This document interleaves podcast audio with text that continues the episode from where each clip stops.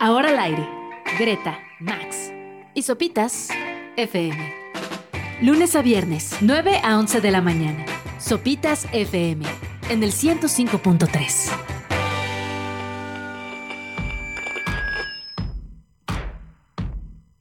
Nueva cuenta, nueva semana, nuevo lunes otra vez. Y así iniciamos esta semana. Yo soy Sopitas, por acá está Greta, Hola, Subs. también está Max. Hola, hola. Y vamos a arrancar el programa del día de hoy con esta canción de un álbum que cumple 10 años. Es el AM de los Arctic Monkeys. Do I Wanna Know? Have you got color in your cheeks? Alex Turner, Jamie Cook, Matt Helders, Nico Malley son los Arctic Monkeys. Producidos por Josh Home, grabado en el Joshua Tree, California, parte del AM, un álbum que cumplió ya 10 años el fin de semana. Está impresionante. Eh, aparte, eh, como Taylor Swift se va por eras musicales, creo que los Arctic Monkeys se van por los looks de Alex Turner y ese es mi favorito. Es que además, Ajá. este, este me parece que sí también marcó como una nueva era dentro de los Arctic Monkeys, ¿no? Pues se Este- hicieron este- muy populares, ¿no? Así, creo que explotaron en todos lados, lo cual está, está padre. Y Sí. es de mis favoritos. Pero ese fue el guamazas. O sea, es el Sí, que los sí hizo super varios. ¿no? O sea, el Whatever People, o sea, creo que justo es como nueva era, es el quinto álbum de su carrera, o sea, ya van el Humbug, el Suck It and See, Mm, el Whatever People Say I Am That's What I'm Not, eh, yo no me lo sé en orden. Favorite Worst Nightmare Ajá. y el AM. que fue el Ajá, quinto. el- el Digo, quinto. no los dije en orden tampoco, Ah. o sea, a ver, en orden, en orden es el Favorite Worst Nightmare, Whatever people. no, No, el whatever. Whatever. People Say I Am What- Ajá. That's What I'm Not, Favorite Worst Nightmare, Humbug, Suck It and See, el y AM, El AM. Tranquility Base Hotel and Casino Y The Car. y el, y el coche. El coche. No, de aquí a preguntados, ¿está? De trivia. Sí, pero bueno, creo que este justo en su momento fue como el cambio también regeneracional y, y del sonido, y la nueva etapa de los Arctic Monkeys. Con este título además un tanto misterioso, ¿no? Que es AM, que no sabe si eran de los Monkeys. Arctic Monkeys o si es del AM, de, lo- AM. de las frecuencias radiales o de la hora de la mañana, ¿no? El. AM, AM, PM.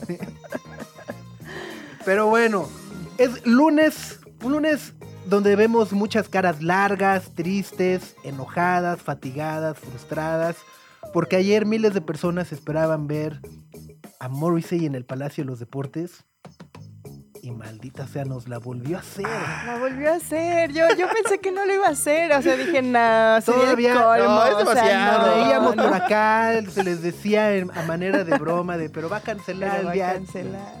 No, ¿cómo crees? Pues ahora sí no. Si Morrissey no es. Bueno, van. Y trácatelas. El sábado llega el comunicado de que el concierto programado para el día de ayer de Morrissey se va a posponer Ajá, al 31 de octubre. sí. Eh, pero bueno, no, no es también como la primera vez que se posponen conciertos de Morrissey que nunca se materializan. ¿no? Que nunca Estaba- se llevan a cabo, sí. Llevé a cabo una rápida investigación. De todas las Dije- veces que. O sea, dije así, a ver, ¿cuántos conciertos ha cancelado Morrissey? Así, Google, voy a tener suerte. Ajá. Y según We Heart Music, ha cancelado 325 No, ¿cómo fechas crees? que se han cancelado, pospuesto o cortado a la Ajá. mitad. 320. 325.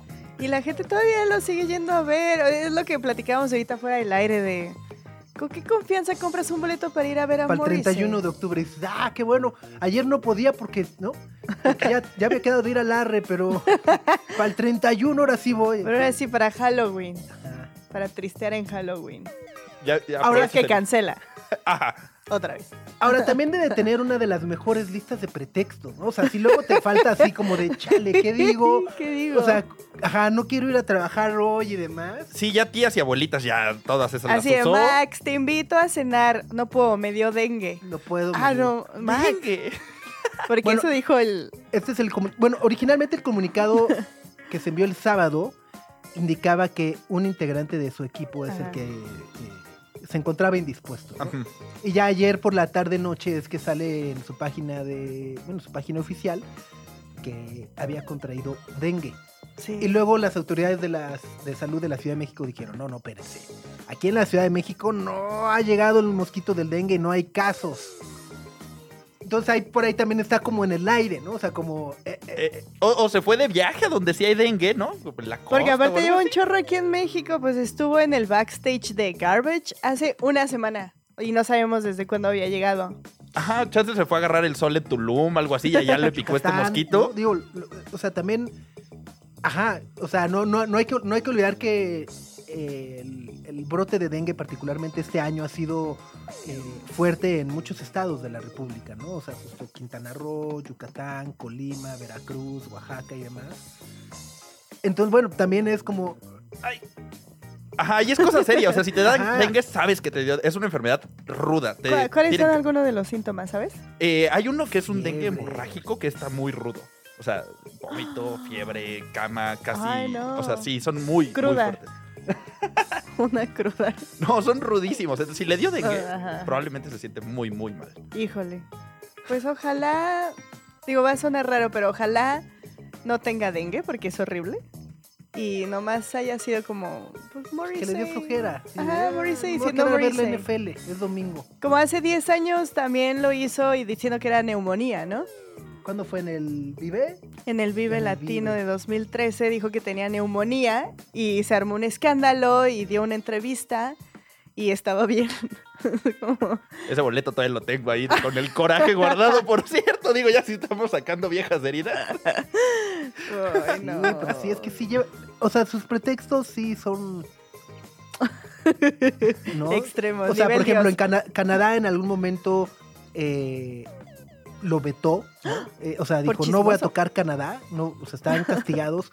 Eh, que además tenía una, una causa eh, noble, ¿no? que dice, bueno, no, no va a tocar en Canadá por la matanza que llevan a cabo de focas, etcétera, ¿no? Y entonces, en defensa de los animales, nunca voy a tocar en Canadá. Y luego, años después, dijo, "Mm, bueno, está bien, ya vi que si no toco, no pasa nada, siguen matando focas. Entonces voy a ir a, voy a, ir a tocar y ese y, y la lana de esos conciertos las voy a, A donar. claro. Eh, y pues luego se enojó y dijo, "Pues ni una ni otra. o sea, acabó cancelado. y me sí. llevo mi balón. Ajá, sí. O sea, luego, luego canceló uno en Los Ángeles también de porque pues es que hace frío. ¿no? Como, a Que en estos en el Hollywood Bowl, así que es abierto, es de, no, pues, pues hace frío, vamos a posponer. a mí me dio mucha risa. ¿Vino el Vive Latino qué fue? ¿2019? ¿2020? 19, ajá. ajá. Y me daba mucha risa los memes y las bromas de va a cancelar porque en, la, en el escenario donde toca huele a tacos. Claro, sí. Y se va a enojar. sí. Y va a decir, no quiero tocar aquí, bye. Pero realmente lo piensas Bueno, y hay- dices, hay- podría ser. Hay una, Es posible. hay una leyenda urbana. Ajá. eh, bueno, no sé si sea, o sea, a ver, creo que es anécdota real. Ajá. Pienso más que va hacia leyenda urbana. Pero en alguna ocasión me, me platicaban eh, de... Vivía en Los Ángeles, una etapa en la que vivía en Los Ángeles, y había ratas en su casa. Oh, no. Y entonces fue de, le habló a su management o a su asistente, le dijo, oye, pues hay ratas ¿Qué en mi casa, Ajá. ¿no? Fue de, ah, ok, mandamos un exterminador. Y fue de, no, no las podemos matar. O sea, no quiero Ah, que... son seres vivos. Son seres vivos, Ajá. ajá. Y entonces que, o sea, literal, manda, o sea, tuvieron que desmontar la casa, o sea, como de, de construirla Ajá. para llevarse a los roedores y todo su nidito a otro lado. O sea, prefirió cambiarse de casa y decir, tiren esa casa, pero a, los- pero a las no ratas los no. toquen. Ajá, que poner un quesito en una trampa. Bueno, Eso está, está lindo. eh, está suena lindo. creíble, Es suena creíble. noble, suena muy. Morrissey. Eh. Pero no sabemos. Pero no bueno. consta. Lo que es un hecho es que, como dice esta canción, entre más nos ignora, más ganas tenemos de verlo. Así que 31 de octubre, póngale un asterisquito ahí nomás por si las dudas. No Ah, cancelen todos los planes. otros planes. Ajá. The more you ignore me, the closer I get. The more you ignore me, the closer I get. Es Morrissey. Que entonces este podría ser el concierto 326 Sí. a la lista. Sí, sí, sí. Uno más a la lista. 325 conciertos cancelados, pospuestos No me lo puedes. Ay, o no. eh, cortados antes de terminar, El privilegio se llama. Tal cual. Pero bueno, luego también él dice que, que no le va tan bien de lana. O sea, todo el mundo diría justo de, "Pues claro, pero ¿dónde está la lana? Y, y dice, no, pues en realidad, en realidad sí.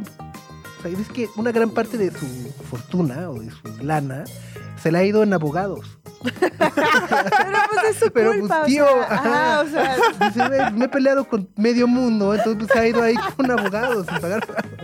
Y dice, pues sí, pues así como, pobre. señor.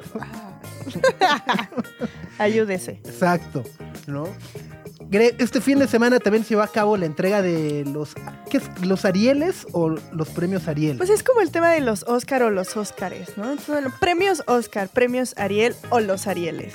Está bien dicho de las dos maneras. Pero sí son eh, la Academia Mexicana este, de Cine de este lado, premia lo mejor, obviamente, el cine mexicano y por ahí algunas categorías de cine iberoamericano, latinoamericano. Y este año se puso este, interesante con los nominados y la mejor película se la llevó El Norte sobre el Vacío de Alejandra Márquez Abella. eh, la cual ya había ganado Morelia en Sí. 2022 y este está disponible en Amazon Prime Video para que le echen un ojo si todavía no la han visto y ella esa se llevó mejor película, lo cual resulta raro porque a pesar de que estuvo nominada en otras categorías, fue esta categoría la que se llevó y otra para mejor coactuación masculina. O sea, solo se llevó dos, pero pues se llevó mejor película. Lo cual siempre abre un, un debate de, híjole, te llevas mejor película, pero no te, o sea, no premias cada una de las partes que forman parte. Es raro, pero ha pasado muchas veces y, este, y ahora sucedió con los Arieles en el norte sobre el vacío. que está buena. Sí, sí, sí. Ha- Habla sobre un suceso real, sobre un eh, como un ranchero en el norte del país que agarró sus propias armas y enfrentó a, a- a los narcos. O sea, se encerró en su casa con un montón de armas y sí se dio unos buenos tiros con un, con un grupo de, de criminales. Está basado en una historia real. La película sí, a mí no me parece la más destacada de Alejandra Márquez, pero es, es una muy buena película.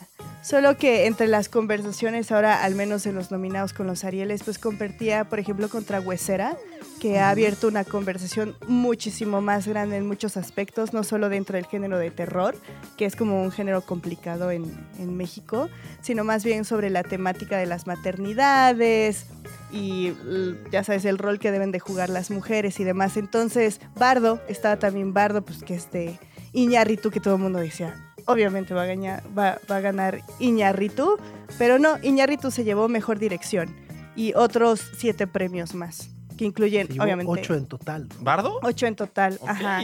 Sí, pues digo, sí, sí es una peliculota. O sea, en sus aspectos cinematográficos y fílmicos, sí es una gran película. Entonces se llevó diseño de producción para Eugenio Caballero, vestuario, eh, fotografía. Este, se llevó ocho en total, Bardo. Y, y que además, eh, digo, en la terna de mejor director de Alejandro González Iñárritu, eh, competía con puras directoras, ¿no? Estaba Sí. por ahí Natalia Beristain con Ruido, eh, Ale, Ale Márquez con El Norte... Sobre el vacío, sobre el ajá. vacío. eh, la- y- ¿Está la de La Caída? No, creo que de la dirección, creo que ahí no estaba de dirección. Estaba... Estaba la de Huesera. La de. Huesera, ajá. Que Huesera se llevó eh, mejor ópera prima. Es la primera de Michelle Garza Cervera, que me parece impresionante que Guau. sea tu primera película. Entonces ella se llevó eh, mejor ópera prima. De mejor actor eh, fue Daniel Jiménez Cacho por, por Bardo y de mejor actriz estaba Arcelia Ramírez por La Civil. Eh, que todas, todas estas películas, lo bueno es que ya están disponibles en streaming. Entonces, les, les pueden ver todas, sí un cierto, ojo. Si sí, Bardo está claro. en, Netflix. en Netflix. Eh, la Civil está en Star Plus, está disponible en, Star Plus. Eh, de mejor largometraje documental se lo llevaron Dioses de México y Teorema de Tiempo. Esos todavía no están disponibles. Pero este, mejor revelación actoral fue Emilia Berjón, de una película que se llama Trigal, que también estuvo en, en Morelia. Mejor película iberoamericana se llevó Argentina 1985, que se llevó el Ah, Golden órale. Globe. Sí, Ajá, esa Ajá. también ganó. padrísimo. Allá. Sí, muy buena. Y también está disponible en Amazon Prime eh, Video. Y ahí también está La Caída, ¿no? La Eh, caída, ajá, la con- caída también es de Amazon. Que creo que Carla nos la pelucearon en los Arieles, ¿no? Y dije, tírenles ahí un huesito, algo. Sí, es que la- la- es como esta maldición de si se estrenan más cerca del verano, Ajá. tienen menos probabilidades de que la gente se acuerde de ellos en la temporada de premios. Es, es que es como lo que podría suceder con Dune, por ejemplo, que la mandaron a marzo. Entonces ya no va a ser, ya no va a poder competir en los Oscars de 2024, sino hasta 2025. Pero entonces ya va a ser casi un año desde que se estrenó y las empiezan a, Como que se, se olvidan. Ajá, a olvidar, como le pasó a Batman o de Northman eh, el año pasado. Pero este, pero sí, mejor coactuación femenina fue para Úrsula Pruneda, igual de Trigal, y como les contaba, mejor coactuación masculina fue para Raúl Briones de El Norte sobre el Vacío. Entonces, estuvieron interesantes los Arieles este año porque por primera vez en sus sesenta y tantos años de historia ocurrieron en Guadalajara Fuera de la, salieron de la Ciudad se de México. fuera de la. Ciudad de México y se fueron a Guadalajara. Y estuvo ahí la mayoría de los, de los nominados estuvieron allá, incluido Iñárritu. Buena, buena fiesta se armó el sábado por allá. Sí. Pues ahí está. Entonces las películas las pueden ver en las diversas plataformas de streaming.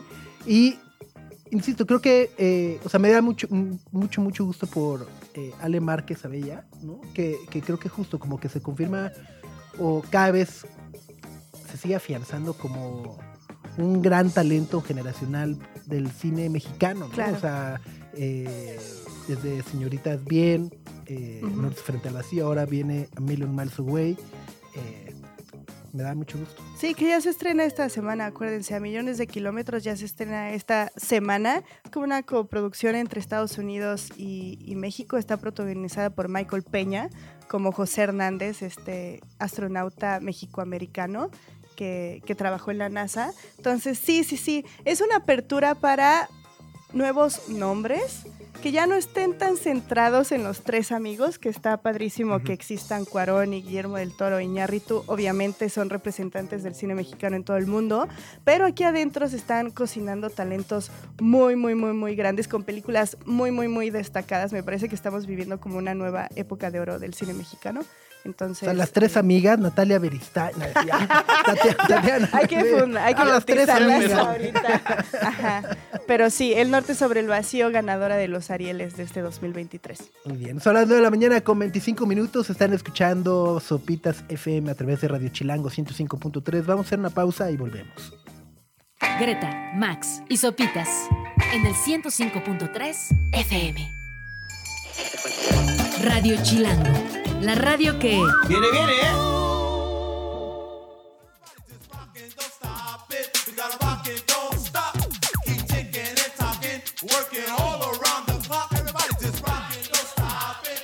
Una de las canciones a las que se atribuye la invención del electro es Planet Rock de African Bambata con The Soul Sonic Force, que además por ahí eh, incluye un sampleo de Kraftwerk, si lo alcanzaron a detectar, que fue usado sin permiso.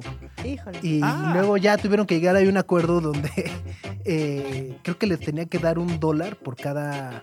O ¿Ves sea, de cada se- single que vendieran, de cada disco que se vendiera, le tenía que pagar un dólar a Kraftwerk. Órale, Se han de haber juntado su. Sí, su lanita. su lana. es, es una de las canciones eh, más importantes del pop o de la historia del pop disco afroamericano.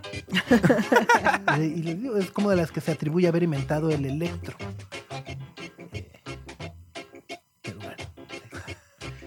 Son las 9 de la mañana con 33 minutos.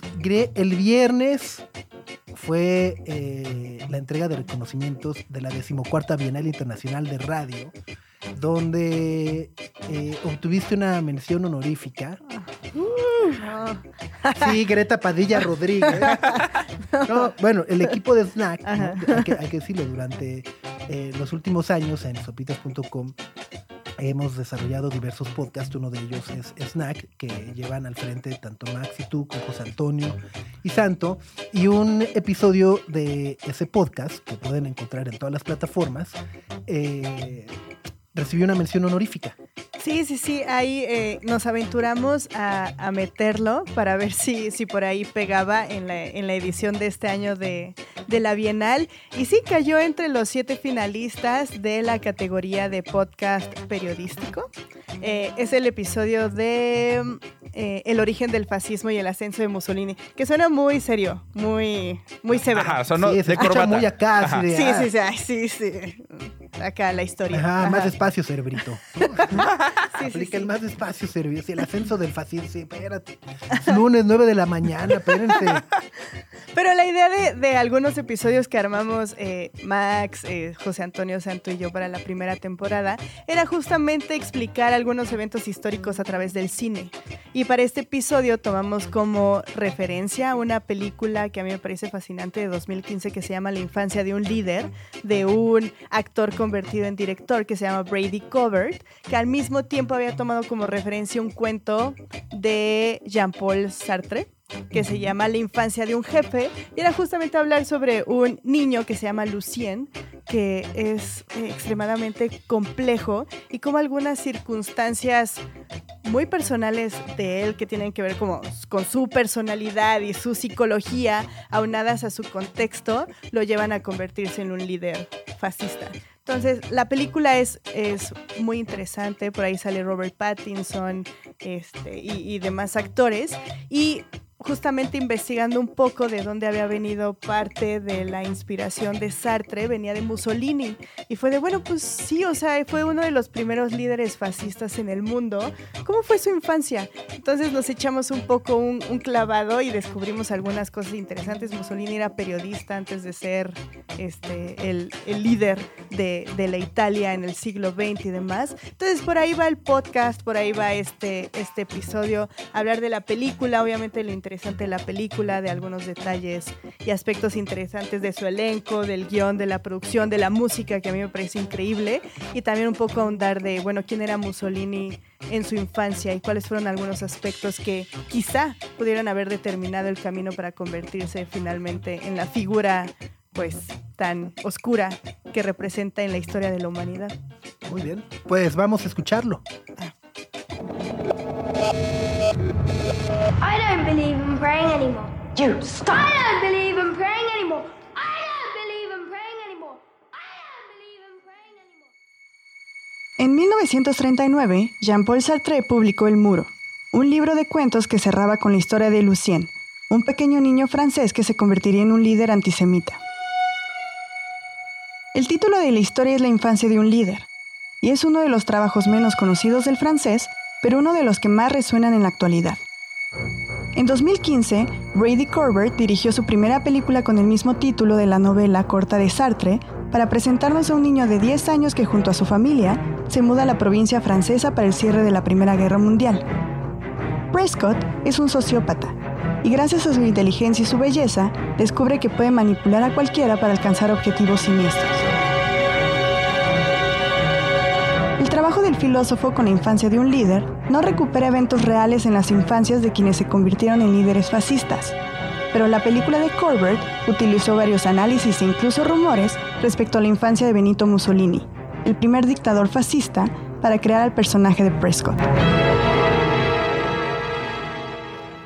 Benito Amilcare Andrea Mussolini nació el 29 de julio de 1883 en Predapio. Su padre era un herrero y un periodista con conexiones socialistas, y su madre era maestra. La familia de Mussolini era pobre, y el dictador siempre reconoció sus orígenes humildes. De hecho, la narrativa del hombre del pueblo fue usada por el fascismo y en los inicios del partido nazi. Se sabe que Benito era un niño complicado, desobediente y sumamente violento. Solía lastimar a las personas en la iglesia al pellizcarlas y acosaba a otros niños de maneras violentas. A los 10 años, fue expulsado de un colegio por apuñalar a un compañero en la mano. Y cuando lo movieron de escuela, ocurrió un incidente similar donde atacó otro niño con una navaja. De acuerdo con algunos historiadores, él mismo confesó haber herido a una pareja en el brazo. Esta tendencia a la violencia se la llevó durante su adolescencia. creando una obsesión con los duelos de espadas. En 1922, el New York Times reportó que el profesor Benito Mussolini había retado duelo a un editor de un periódico de la región. En 1902 se mudó a Suiza, donde participó en actividades políticas y dos años después regresó a Italia para trabajar como periodista en la prensa socialista. Pero su ruptura con el socialismo al ser partidario de la guerra lo llevó a fundar en 1914 el periódico Il Popolo d'Italia, el cual se convertiría en el periódico oficial del partido fascista en 1922. Scendiamo in campo contro le democrazie plutocratiche e reazionarie dell'Occidente.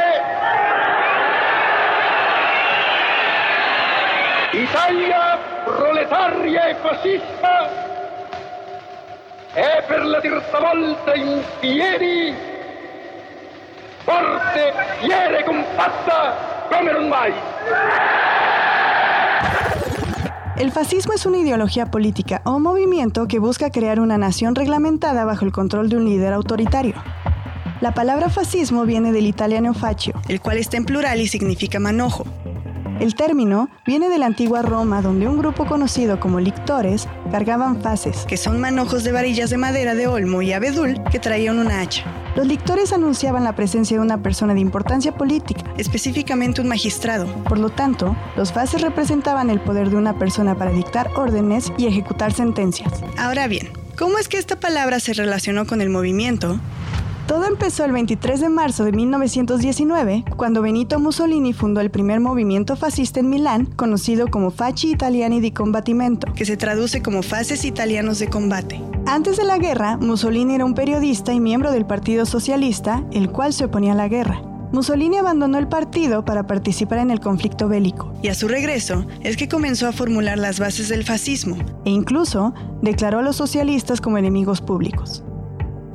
Benito Mussolini pensaba que la democracia le había fallado a las naciones y que se debía organizar a la gente bajo un mismo poder. Cualquier cosa que impida la unión de una nación debe ser desechada. Y en su lógica, la libertad de expresión y la libertad de asociación representaban un peligro para sus objetivos. También creía que la violencia se podía utilizar en beneficio de la sociedad. La legge nostra è schiavitù d'amore, ma è libertà di vita e di pensieri. Vendicheremo noi camicie nere, gli eroi caduti e liberiamo te. Durante la Primera Guerra Mundial nació un grupo de élite conocido como los Arditi, término que se traduce a osado o audaz. Eran soldados voluntarios que participaban en asaltos y ataques italianos que servían para explorar, pero sobre todo para causar bajas entre los enemigos antes de los grandes enfrentamientos. A toda esta actividad se le conoció como arditismo. ¿Y eso qué tiene que ver? Pues bien, de 1919 a 1922 nacieron en Italia los escuadristas, conocidos después como los camisas negras, agentes del fascismo que acosaban y violentaban a los enemigos del movimiento. La base de estos escuadrones fueron los Arditi, no solo en la forma en la que se estaban organizados, sino cómo ejercían violencia hacia cualquiera que no conectara con la ideología fascista. De acuerdo con algunos registros, las víctimas mortales de los escuadristas se cuentan por miles. En 1921, Mussolini fundó el Partido Nacional Fascista con el apoyo de los empresarios e inversionistas. Un año después, el 24 de octubre de 1922, Mussolini dio un discurso en Nápoles en donde exigía que se le entregara el gobierno o marcharía a Roma para tomarlo a la fuerza. Unos días después, los fascistas tomaron algunos ayuntamientos y los camisas negras se pusieron en marcha hacia Roma. Para el 29 de octubre, Mussolini recibió la noticia de que el rey Víctor Manuel III quería mostrarle sus respetos. El fascismo había tomado Italia de manera oficial. El cambio de una monarquía parlamentaria a una dictadura se fue dando de a poco. Pero tenían tiempo de sobra. Pues pronto surgiría en otra nación europea un líder autoritario que tomaría algunos aspectos del fascismo para llegar al poder y comenzar un periodo de terror que desencadenaría la Segunda Guerra Mundial.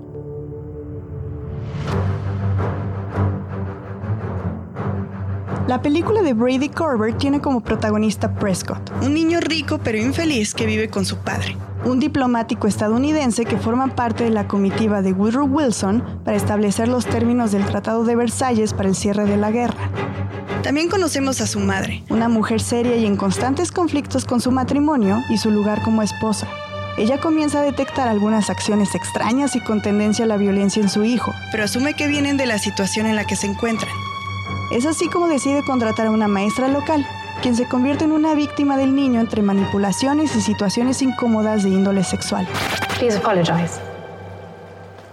What did I do wrong? I think we should stop for today. I'd like to continue. No, not today. You have to apologize when you make someone uncomfortable. I'm sorry for making you feel uncomfortable. Hold your hand up. La única amiga de Prescott es Mona, una de las trabajadoras domésticas que lo consiente y lo malcría a escondidas de sus padres. Y por último, tenemos al personaje de Charles, un periodista y pensador, amigo cercano de la familia. El protagonista se niega a socializar con otros niños y tampoco quiere cortarse el cabello. Los locales y colegas de su padre constantemente lo confunden con una niña, y él cree que esto es sinónimo de inferioridad, por lo que su manera de reaccionar es haciendo cosas que lastiman y enojan a los demás, sobre todo cuando descubre que tiene una posición privilegiada dentro y fuera de su casa. Domina a Mona y a su madre, incomoda con tocamientos a su maestra, y amenaza a su padre de caminar desnudo durante una reunión de los diplomáticos estadounidenses. El director de la película sugiere que el conflicto de Prescott tiene un origen sexual, que al mismo tiempo se relaciona con las imposiciones del poder. Es así como él cree que la fuerza que integra el poder es la solución a todo. ¿Y acaso no ese es el punto de partida del fascismo? La infancia de un líder también está basada en el libro París 1919, seis meses que cambiaron al mundo de Margaret Macmillan, el cual ahonda en las negociaciones entre las potencias mundiales que buscaban encaminar a Europa frente a los nuevos retos políticos de la época como la caída de imperios y monarquías, así como el surgimiento de nuevas naciones. Pero al mismo tiempo, fueron discusiones y decisiones que sentaron las bases para el desarrollo del fascismo, el cual encaminó al mundo hacia una nueva guerra aún más devastadora. Snack es una producción de sopitas.com. El guion estuvo a cargo de Greta Padilla. Con el diseño de audio de Carlos el Santo Domínguez. Coordinación, José Antonio Martínez. Snack, temporada 1. Disponible en sopitas.com. Radio Chilango. Ya son las 10. Maldita sea, ya son las 10. ¿Quién diría el lunes va avanzando rápido? Rapidísimo. Además, un lunes con muchas conmemoraciones y demás, ¿no? Es como el día en el que se le pregunta qué estabas haciendo, ¿no? ¿Y tú te acuerdas qué estabas haciendo el 11 de septiembre? Cada año es lo mismo. Claro. ¿Dónde estabas? ¿Y qué estabas haciendo? ¿Tú dónde estás? A ver, Sup. Yo estaba, haci- yo estaba Y ya, haciendo un bueno. programa de radio. Justo así. En vi- estábamos al aire en Radioactivo, en el Mañanero, y nos habló Jorge Shain por teléfono. Nos dijo, prendan la tele porque se acaba de estrellar un avión en el World Trade Center". Ajá. Y fue de, "Eh, este güey no está bromeando. y cuál, que prendimos la tele y fue de, órale. Y luego al aire nos tocó ver el segundo El segundo. impacto. Oh. Changos. Pero es una locura que han transcurrido 22 años. eh, de aquella fecha eh, que sin lugar a dudas marcó el rumbo del siglo XXI. eh, y está leyendo que hay eh, cinco responsables de aquellos atentados que no han sido sentenciados. Están presos en Guantánamo.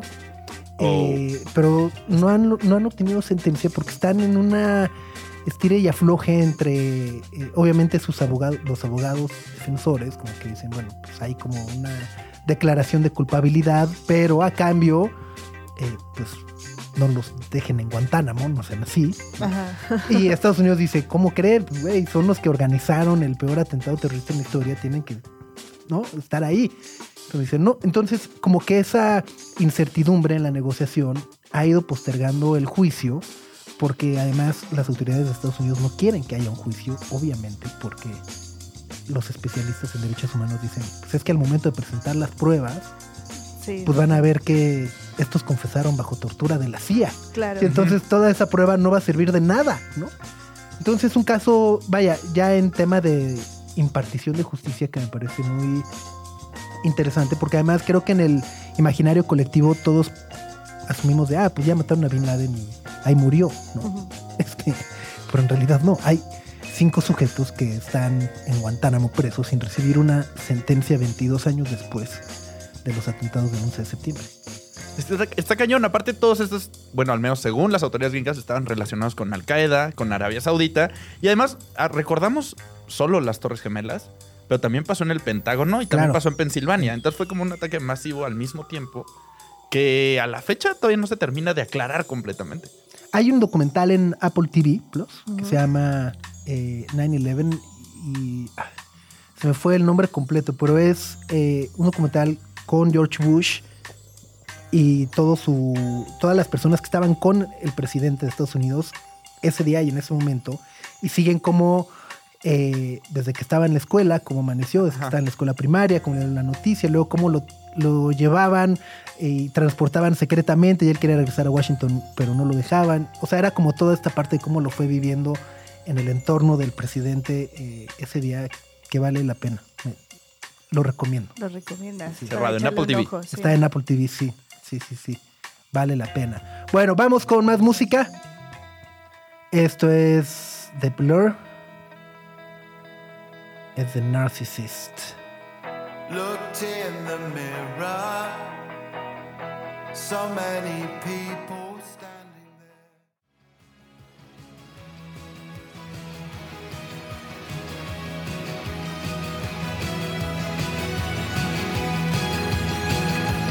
Only the Heartbreaker es Mitski.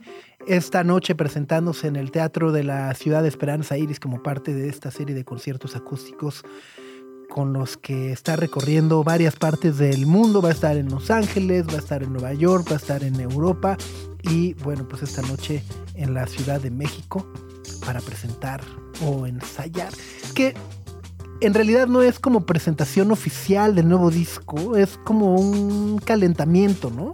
Ajá, sí, sí, sí, sí, sí, es como, mm, Como un ensayo pagado. Como ir preparado, muy bien pagado, por, lo, por lo que se vio, pero sí es como para ir preparando eh, los en vivos de- del próximo disco, ¿no? Que está bueno, está Sí, bueno. está Yo bueno. tengo mucha y además, bueno, los boletos volaron, ¿no? Sí, sí, sí, eh, ya lo platicamos la semana pasada, pero fue tendencia Mitski, lo cual a mí me impresionó mucho y a pesar de los costos, eh, pues se llenó. sí, sus dos mil pesitos el más caro. El más caro. 800 el más barato, 2 mil pesitos el más caro. Están como. Es el, ya el promedio de Ajá, costos. están Ah, es la vida, es la vida en el Ajá. 2023. Qué feo. Ya todo es así. El jitomate, el limón, el pan de muerto, el pozole esta semana. El eh, los chiles en nogada. Ay, carísimo. sí, el otro día sí fue de. ¡Ay! ¿Qué hacen? güey? Sí, sí, sí, sí, sí. Sí, vi así un chile en nogada de 600 pesos. Ah, Dije, ¿qué? ¿Por? Ajá, fue de ¿qué? ¿Qué? Sí, hay unos que se pasan de lanza. ¿600 pesos? 600 varos. No. Dije, no, espérense. Entonces tuve que escoger entre el chile en nogada y Mitski. Y la luz. Bueno, vamos con un poco más de música. En unos minutos más vamos a estar hablando de la sexta edición del Festival Hipnosis que llega el próximo 4 de noviembre al Parque Cuitláhuac de la Ciudad de México. Un espacio que no conocemos presencialmente porque suena bastante bien. Está en Iztapalapa, en el oriente de la Ciudad de México, pero por lo que entiendo es un espacio recuperado eh, y que busca convertirse también en uno de los parques más sostenibles o sustentables de la Ciudad de México. Eh, gran parte de su construcción fue hecha con materiales reciclados. Era un basurero, ¿no? Todo así en el PET, exacto. Todo bueno, es ahí donde se va a llevar a cabo esta edición del Festival Hipnosis, de la cual vamos a platicar en unos minutos más. Por lo pronto vamos con esto.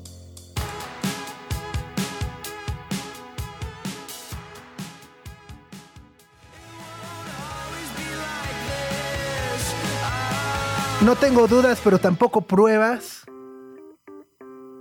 de que Elijah Houston fue a- con el mismo maestro de vocalización que que su papá. Que su papá. Cantan igualito. No, No está mal, o sea, lo cual No, no, no es queja.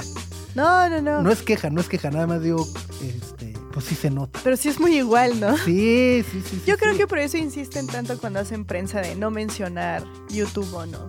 Pero es como... mm. ¿Te piden no mencionarlo? Se te Sí, dicen, sí, no, sí, no, sí, no. sí. O sea, sí, O sea, sí, ¿qué sí. te dicen? Por favor, no hablen de Bono. Así, por favor, no mencionar absolutamente nada de Bono, de YouTube, de que es hijo ¿Y qué de le dices? Pero de Bono. César Bono.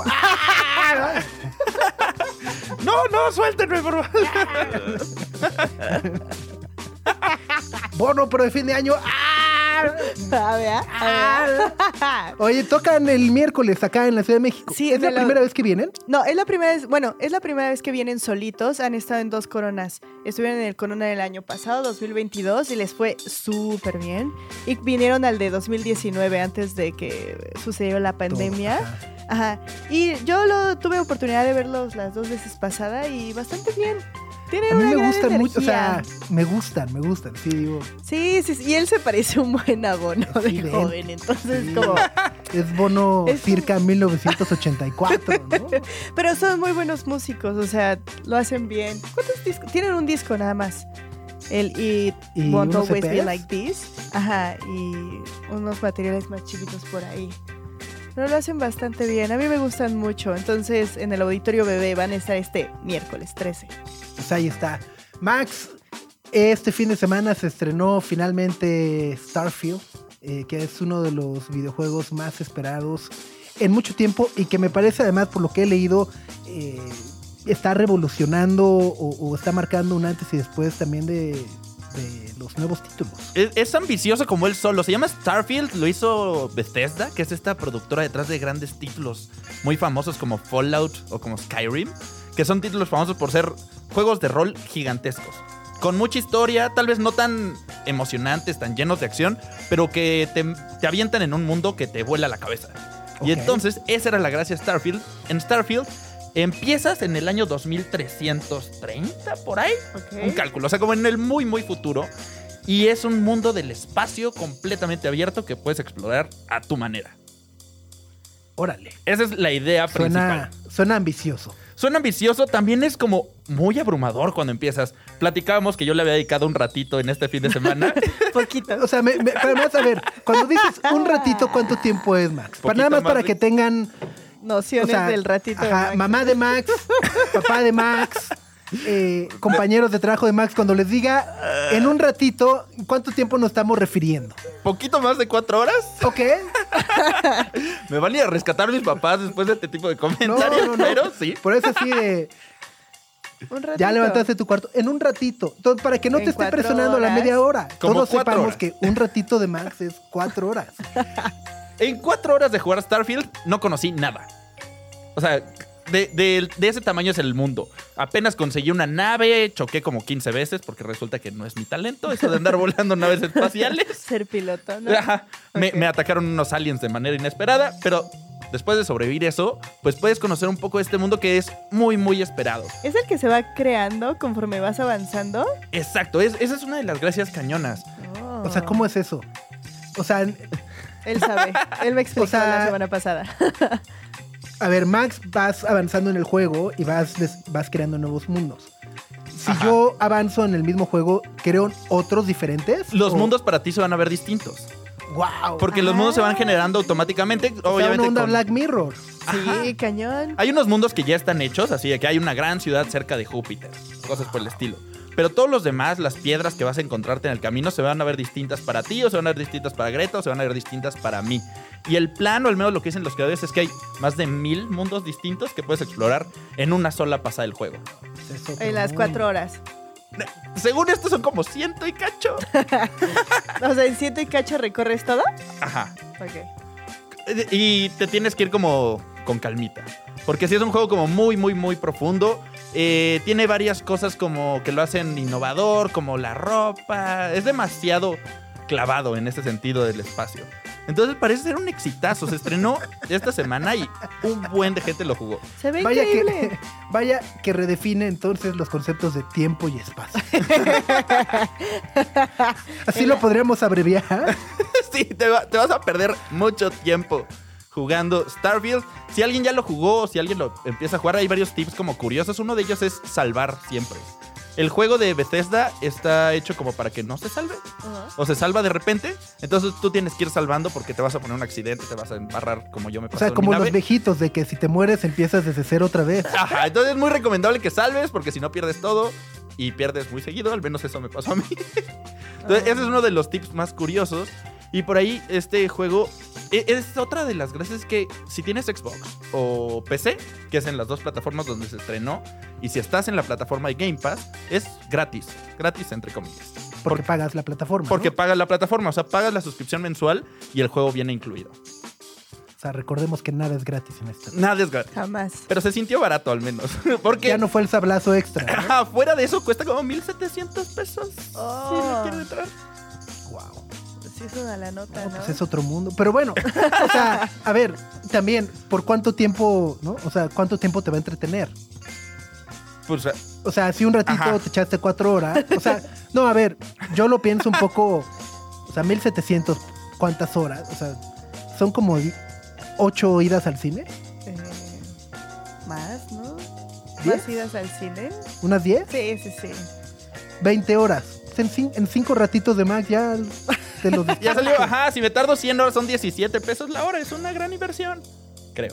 Sí, sí, Me suena gusta bien, pensarlo. Suena bien. Y a ver, se ve cool. Sí, Los se ve muy cool. Oh, sí hay que como liberarse a varias tardes para probarlo a profundidad.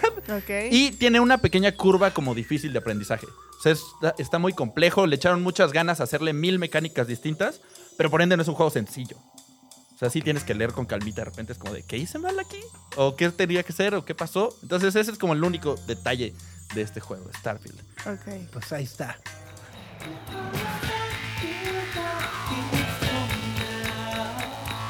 La canción es de Panda Bear. Se llama Go On. Y es parte de lo que esperemos que suene el próximo 4 de noviembre en el Parque Cuitláhuac de la Ciudad de México, como parte de la sexta edición del festival Hipnosis, de la cual nos vienes a platicar. Moisés, bienvenido. ¿Cómo te va? Sí, ¿qué tal? Todo muy bien, muchas gracias por la invitación. Al contrario, oye, seis años ya de hipnosis, qué locura, qué Seis rápido. años. Sí, la verdad es que cada vez más cerca de la década. Entonces, creo que sí, ya tenemos bastante tiempo en el mercado y pues qué chido poder compartirlo con todos ustedes, ¿no? Toda esa música. Totalmente, para quienes eh, no han tenido la oportunidad de ir al festival o no sepan de qué trata, eh, cuéntanos un poco. A ver, yo, lo- yo lo describiría que es como un festival que se enfoca mucho en la música alternativa, en el Sí. psycho rock, etcétera.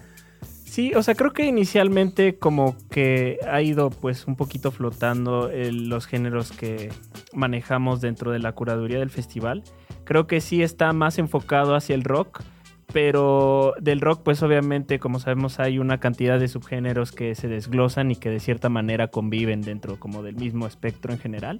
Entonces creo que pues sí, justo nosotros este pues somos fans de la música y como más nos enfocamos justo en que todo lo que está alrededor de ese género que nos gusta tanto, que es el rock, pues de cierta manera buscar esas variantes y pues no sé, justo como tenemos a Panda y Sonic Boom que es algo muy eh, psicodélico, por así decirlo, que retoma como muchas influencias de tipo Beach Boys en cuestión de producción y, y todo esto pero que también se puede hablar con un Boy Harsher porque de cierta manera este pues tiene una onda post-punk, igual medio electrónica, entonces creo que pues justo es, es un festival que está enfocado en buscar nuevos sonidos y nuevos subgéneros alrededor del rock que pues nos interesan básicamente.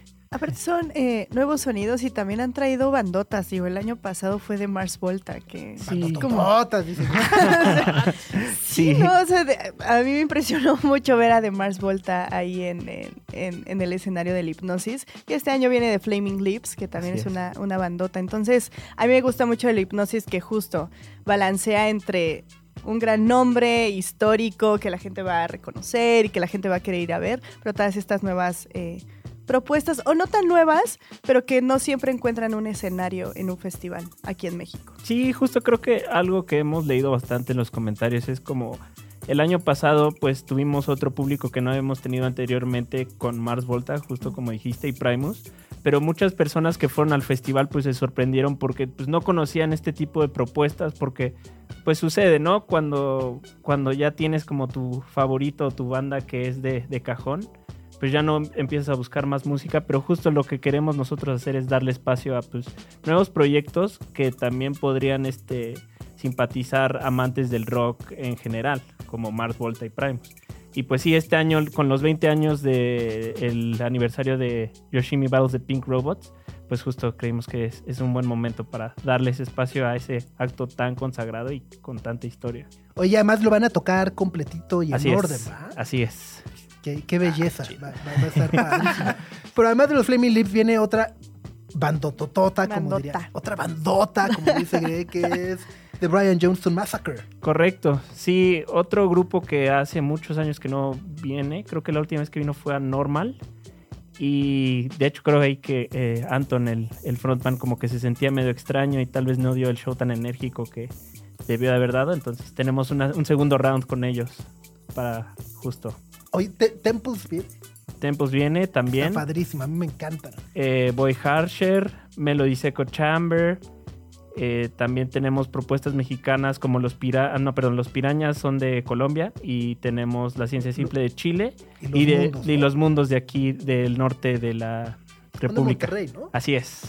Buenísimos también. Sí, pues un, un poco variado. Digo, ellos son más rock and roll y más a veces stoner y más como un poquito shoegaze.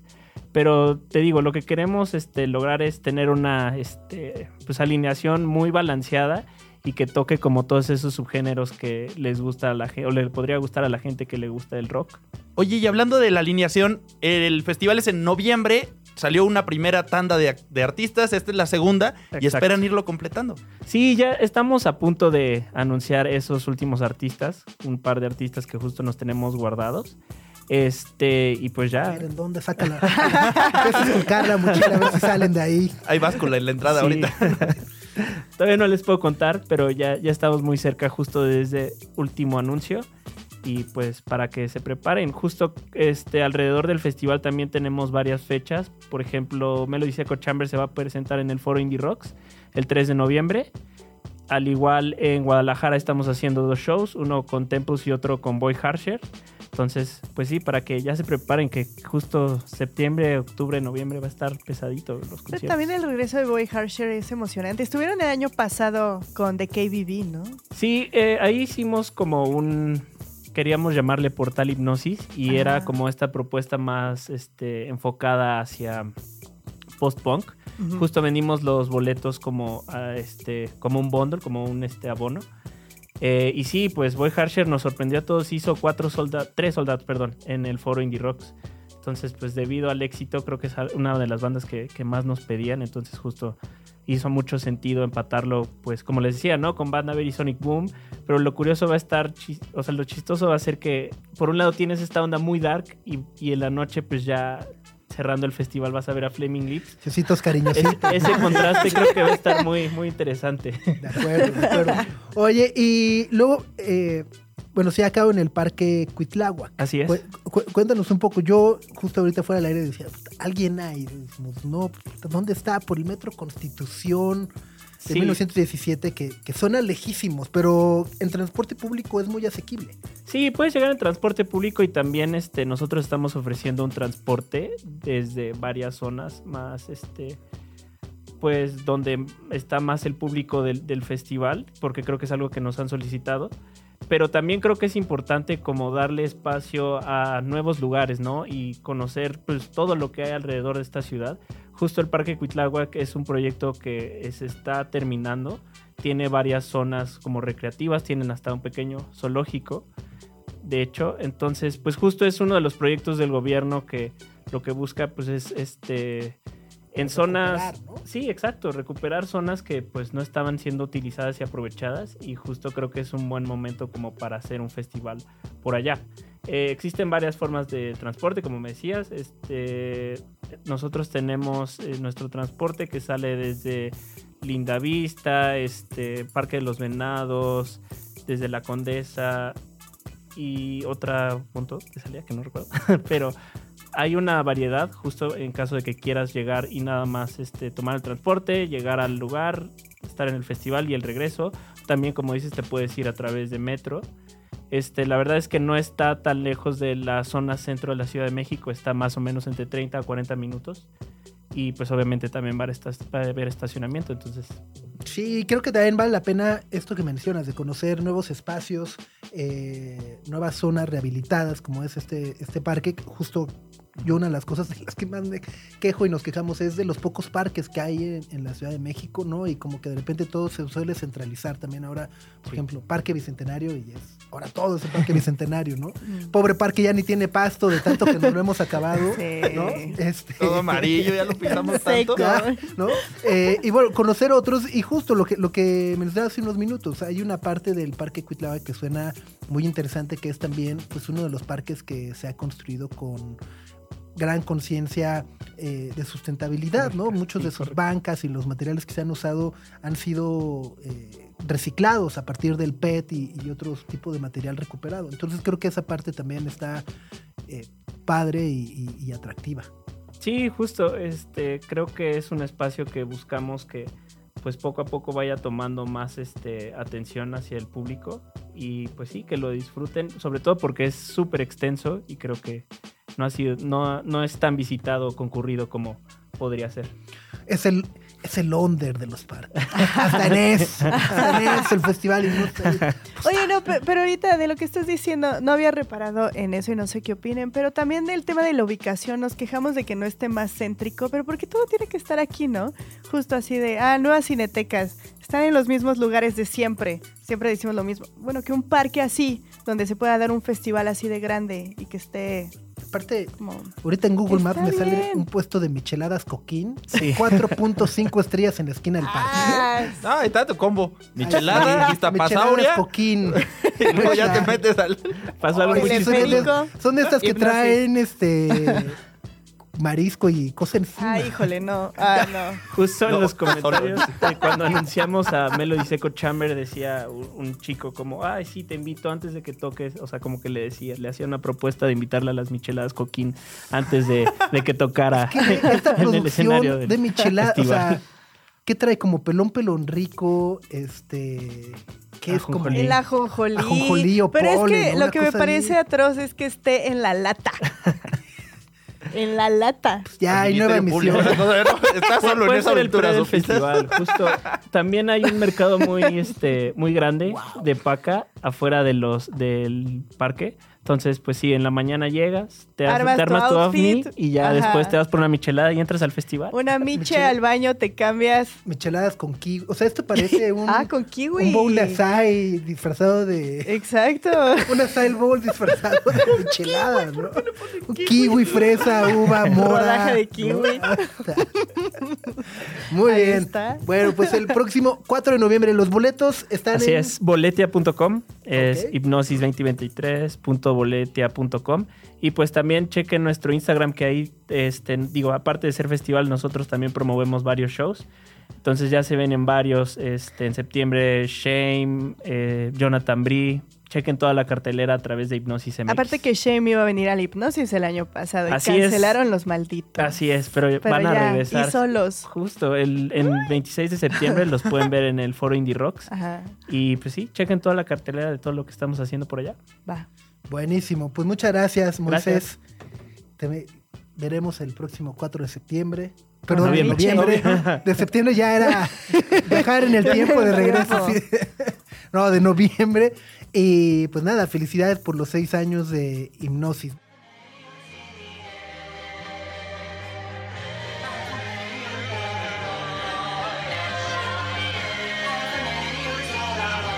La canción se llama Paraphernalia, es de Temples.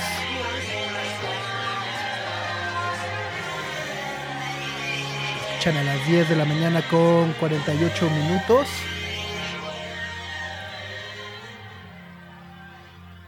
Momento de empezar a despedirnos por el día de hoy, Gre.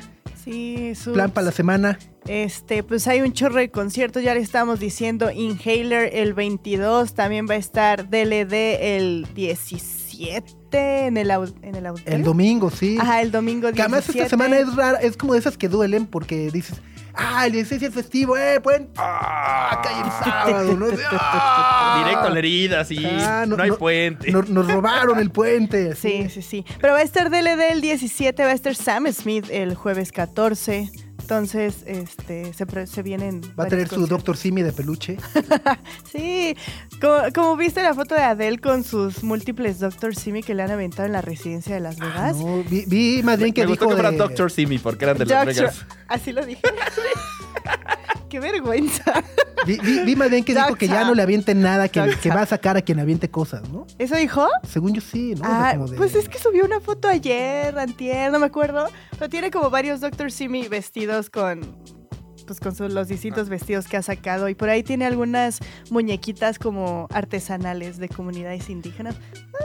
O sea, en 30 años vamos a tener la película de Doctor Simi, así como... Ah, seguro, ¿no? de, hey, Doctor Simi. Pero va, va a ser como de tipo Barbie. Por eso O sea, digo, a- ajá, o sea, muy de, existencial. hey, Doctor Simi, así. así de, no, yo nomás quiero sanar al mundo. Quiero que la gente tenga acceso a salud Ya pasos de baile.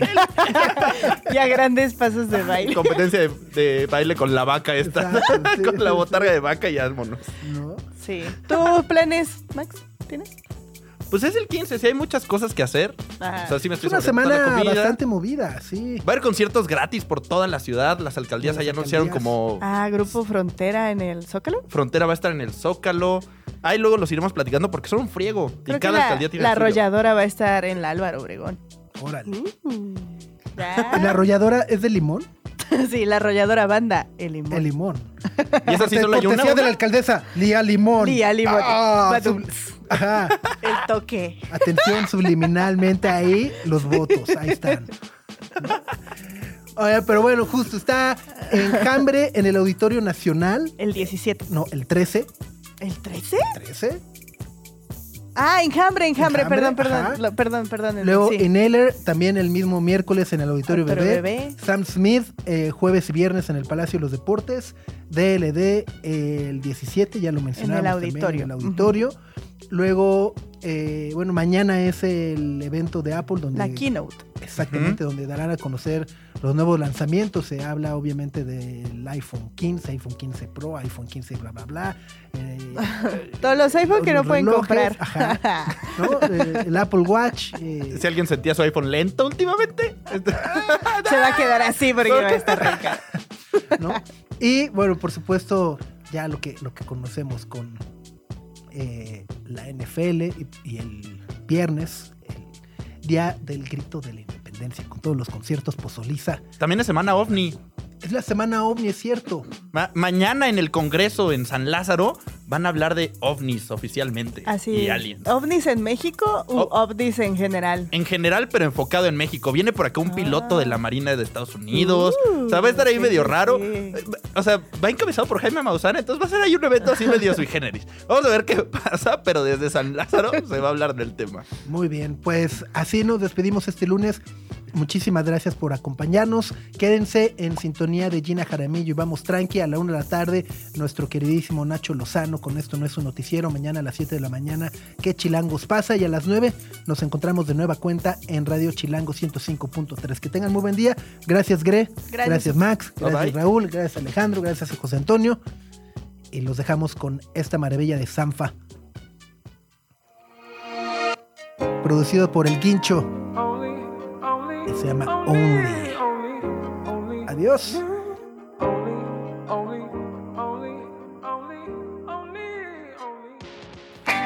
Nuestra atención vive en muchos sitios de manera simultánea. Ya puedes desconectarte de este. Sopitas FM. Lunes a viernes, 9 a 11 de la mañana. Radio Chilango, 105.3 FM. Radio Chilango.